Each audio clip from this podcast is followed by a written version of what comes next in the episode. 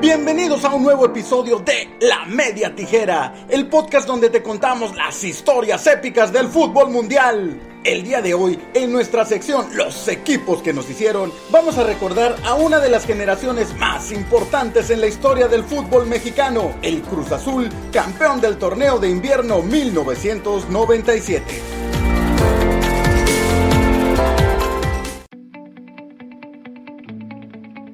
El último Cruz Azul campeón. El Cruz Azul es considerado uno de los equipos más importantes del fútbol mexicano.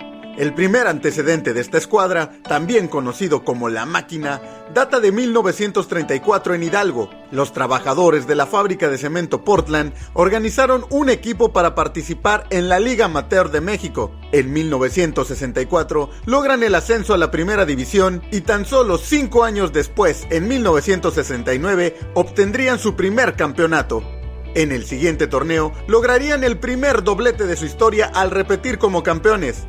Dando la Prado y el árbitro dice se acabó. Campeón, campeón del fútbol mexicano, el equipo de la Cruz Azul. Aquí mismo le será entregada la Copa de la Federación Mexicana de Fútbol a la máquina celeste, campeones del fútbol mexicano. Con esta escena de arrebato, de emoción y de alegría de la cancha del Azteca. Cruz Azul campeón ganándole a la América cuatro goles a uno. La década de los 70 fue la época dorada del Cruz Azul, ya que obtuvieron cinco títulos. Fueron tricampeones del año 72 al 74 y terminaron la década con un bicampeonato levantando el trofeo en el año 79 y repitiendo en 1980. Pérez Guevara que silba en este momento, Cruz Azul es campeón. Cruz Azul es campeón en la temporada 79-80. La máquina celeste con marcador global de cuatro goles por tres derrota en este Estadio Azteca al Tigres del Universitario de Nuevo León. El marcador global, cuatro goles por tres en favor del equipo de Cruz Azul. Pero después pasarían 17 años para volver a ser campeones. En 1997, tras despedir a Víctor Manuel Bucetich, Cruz Azul había decidido contratar a Luis Fernando Tena como director técnico. El flaco había debutado como entrenador precisamente con la máquina celeste en 1994 y después de haber pasado un torneo en Tecos, regresaba a la institución que le había dado su primera oportunidad en los banquillos. Cruz Azul tenía un equipo que combinaba jugadores jóvenes surgidos de sus fuerzas básicas como Francisco Palencia, el Conejo Pérez, los gemelos Omar y Johan Rodríguez, con jugadores extranjeros y mexicanos de gran experiencia, entre los que destacaban el peruano Juan Reynoso, el paraguayo Julio César Yegros, el argentino Héctor Adomaitis y por supuesto dos figuras del fútbol mexicano, Benjamín Galindo y Carlos Hermosillo. Para Agustín Morales, Barra, Adomaitis, ya Cruz Azul simplemente toca la pelota Joaquín Moreno, Valencia, Adomaitis, se va Adomaitis, se va Adomaitis. ¡Y gol! La desvió el jugador del Atlas y es gol de Cruz Azul. Como dato curioso, en la portería tenían a tres de los mejores porteros mexicanos de la época, Nicolás Navarro, Jorge Campos y el Conejo Pérez. Tomando en cuenta que en esta posición solo juega uno y que difícilmente hay cambio de portero, parecía ilógico tener a tres jugadores que podían ser titulares en cualquier otro equipo. Pero ¿qué les puedo yo decir? Esto es... ¡El Cruz Azul! Cruz Azul tuvo un gran torneo, lograron 31 puntos en la fase regular, terminaron como segundo lugar a solo un punto del superlíder León, fueron la mejor defensa del torneo con solo 16 goles en contra y la segunda mejor ofensiva con 29 goles a favor. El campeón goleador del torneo regular fue Luis García del Atlante con 12, pero contando las anotaciones en la liguilla, Carlos Hermosillo fue el jugador con más goles anotados en todo el torneo con 14. En la fase final, Cruz Azul le pasó por encima al Atlas con un marcador global de 5 a 1. En la semifinal, eliminaron al Atlante con marcador global de 2 a 1 y llegaban a la final contra el equipo favorito, el superlíder de la competencia. Un equipo que había tenido un torneo espectacular, el León de Carlos Reynoso. Allá para Misael.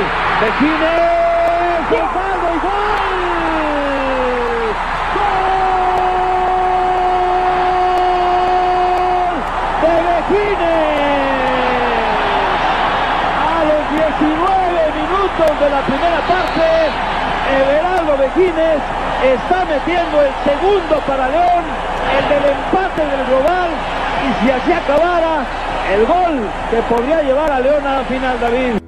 León había sido la mejor ofensiva del torneo y en la semifinal, a pesar de haber perdido el primer partido 1 a 0 en el Estadio Azteca, en su casa el León le pasó por encima al América ganándole 3 a 1. El Guamerú jugando para Misael, buen partido está dando otra vez Misael para Vejines, no hay fuera de lugar, no hay fuera de lugar.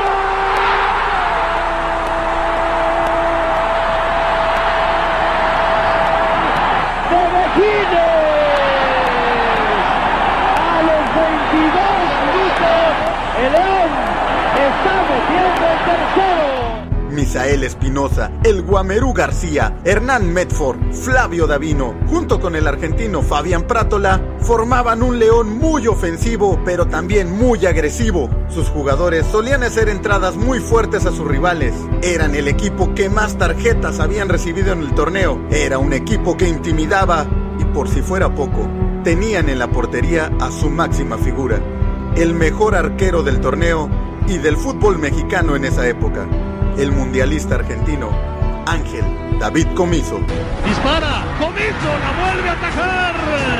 Excelente Comiso. Comiso era un portero espectacular. Había jugado para el River Plate en Argentina y era conocido por sus grandes lances, sus paradas espectaculares, sus grandes reflejos y por ser un jugador muy apasionado que le gustaba retar a la tribuna rival y a los jugadores del otro equipo. Ruiz le pega así, Comiso suelta, Comiso, Comiso recupera. ¡Tiro! ¡Comiso! Cardoso le pega así, Comiso, excelente Comiso y en gran parte, gracias a él, León estaba en la final y era el favorito para ser el campeón.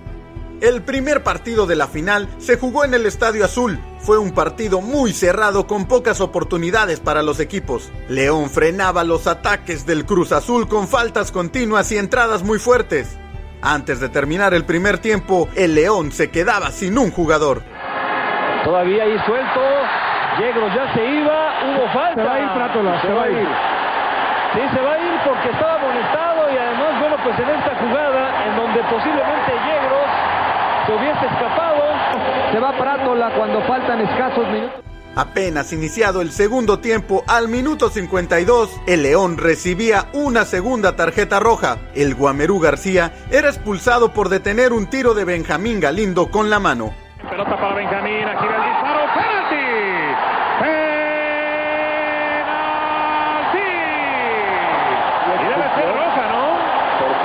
Ya la trae, ya la trae en la mano. Penalti, Guamerú García se lanza como arquero. Comiso estaba vencido.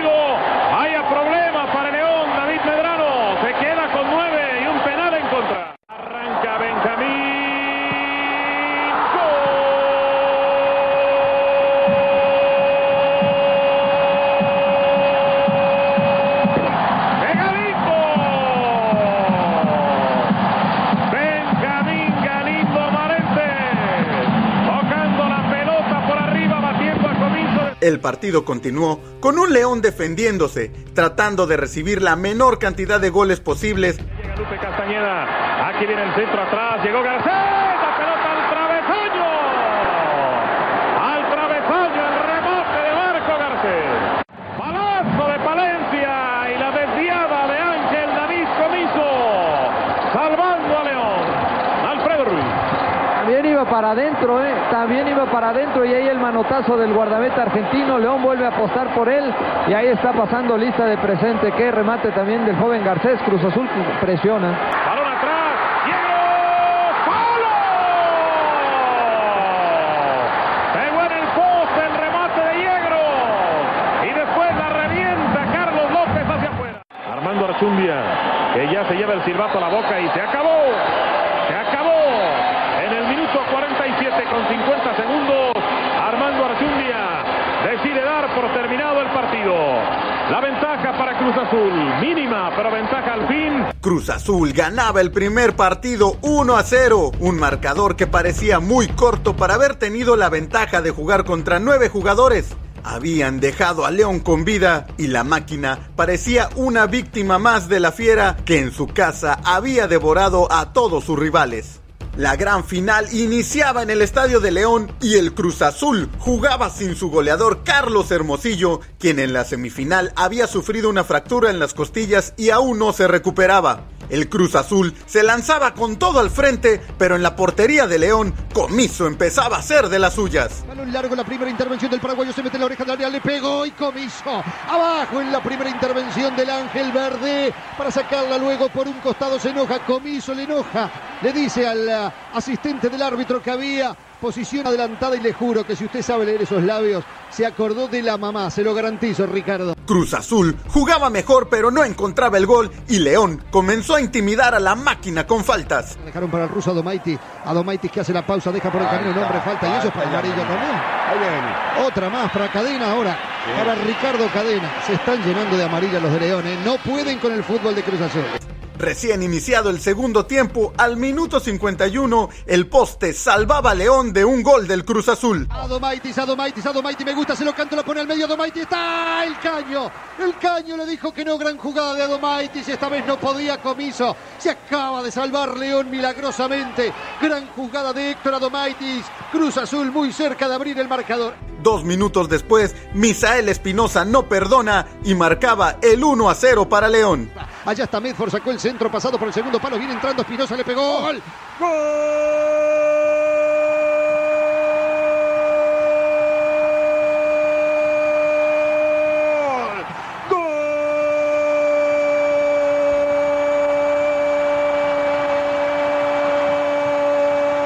de León!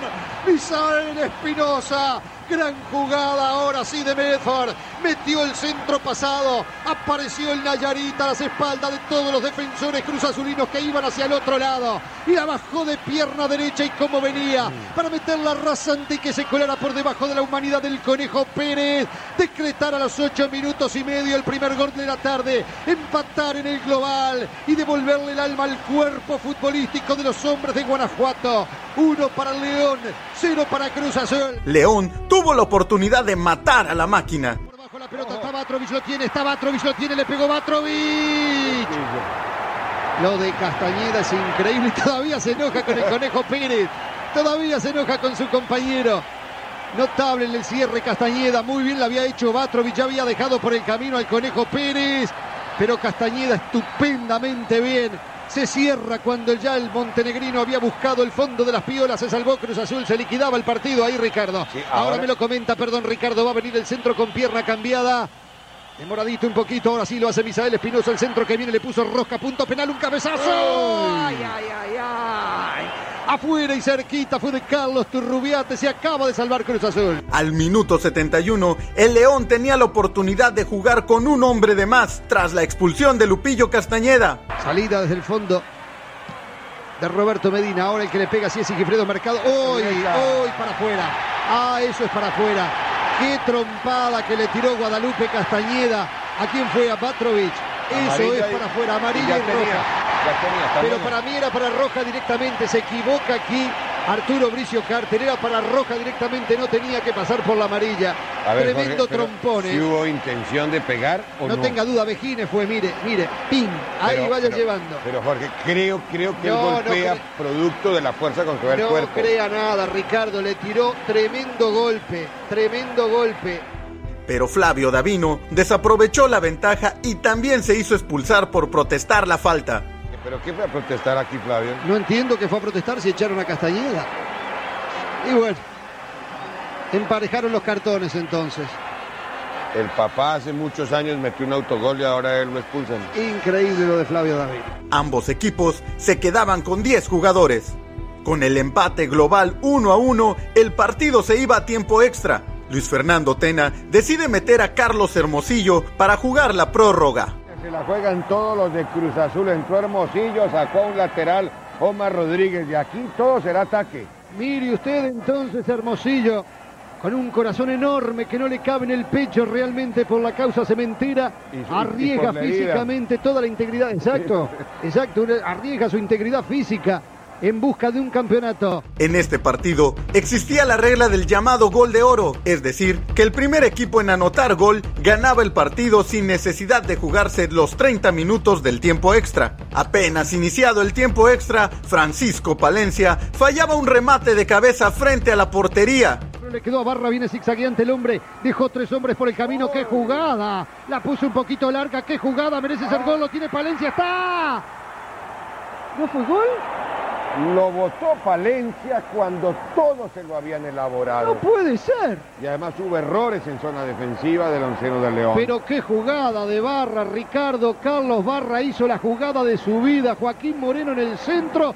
¿Cómo puede cabecear con el arco a disposición? Tan pero tan mal Paco Palencia. Cerró los ojos. Tiene que haberlo cerrado. Aquí viene. Imperdonable. ¿eh? Imperdonable. Si pierden el campeonato, realmente no se olvidará más Palencia del gol que acaba de perderse. Unos minutos más tarde, Cruz Azul creaba la jugada que cambiaría la historia. Tras un centro de Palencia a Carlos Hermosillo, Comiso se lanzaba directamente sobre el delantero del Cruz Azul, lo tira al suelo de un empujón y en el piso le da una brutal patada en el rostro. Por bajo la pelota para Hermosillo, le va a pegar al arco, lo viene marcando Turrubiates, hace la pausa, la pone por el medio, le queda un poquito larga para Paco Palencia, aparece Joaquín Moreno, tiene a Palencia, vamos, péguele Palencia, Olé. péguele Palencia, péguele Palencia, metió el centro.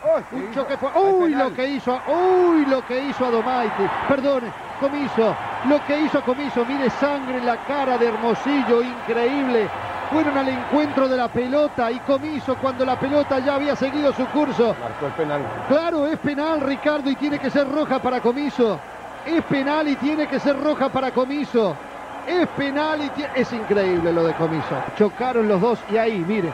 Y a- Oh, oh, no. criminal lo de Ángel David No, no, no, no, Comiso. no, no, no. Eso no es correcto. El árbitro Arturo Bricio observa de frente la jugada y no duda en marcar el penal. Sin embargo, llamó mucho la atención que decidió no expulsar al portero de León y dejó cobrar a Carlos Hermosillo el penal cuando este aún sangraba del rostro, lo cual es antirreglamentario.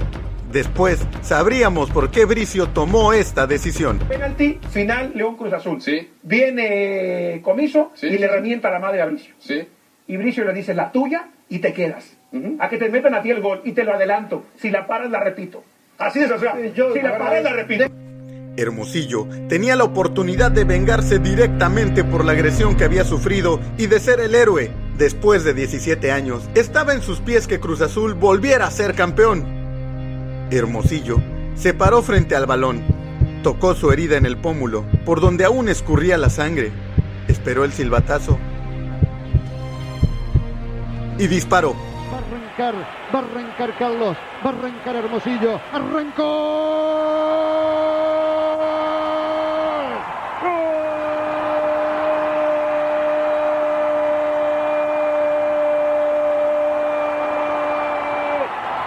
Del Cruz Azul, Cruz Azul campeón, Cruz Azul campeón, Hermosillo tenía que llegar para ejecutar la pena con maestría, clavarla abajo, pero qué importa, ya todo es fiesta y ahora sí, el cielo es más azul que nunca para el Cruz Azul. Además de la octava estrella para el Cruz Azul, esta generación lograría también el título de campeones de la CONCACAF, derrotando al Galaxy de Los Ángeles 5 a 3 y asegurándose un lugar en la historia del Cruz Azul. Oscar Pérez, Benjamín Galindo, el ruso Adomaitis, Carlos Hermosillo, Juan Reynoso, Agustín Morales, entre otros, son recordados y extrañados por su afición. Jugadores que formaron parte del último Cruz Azul campeón. Un equipo inolvidable. Uno de los equipos que nos hicieron.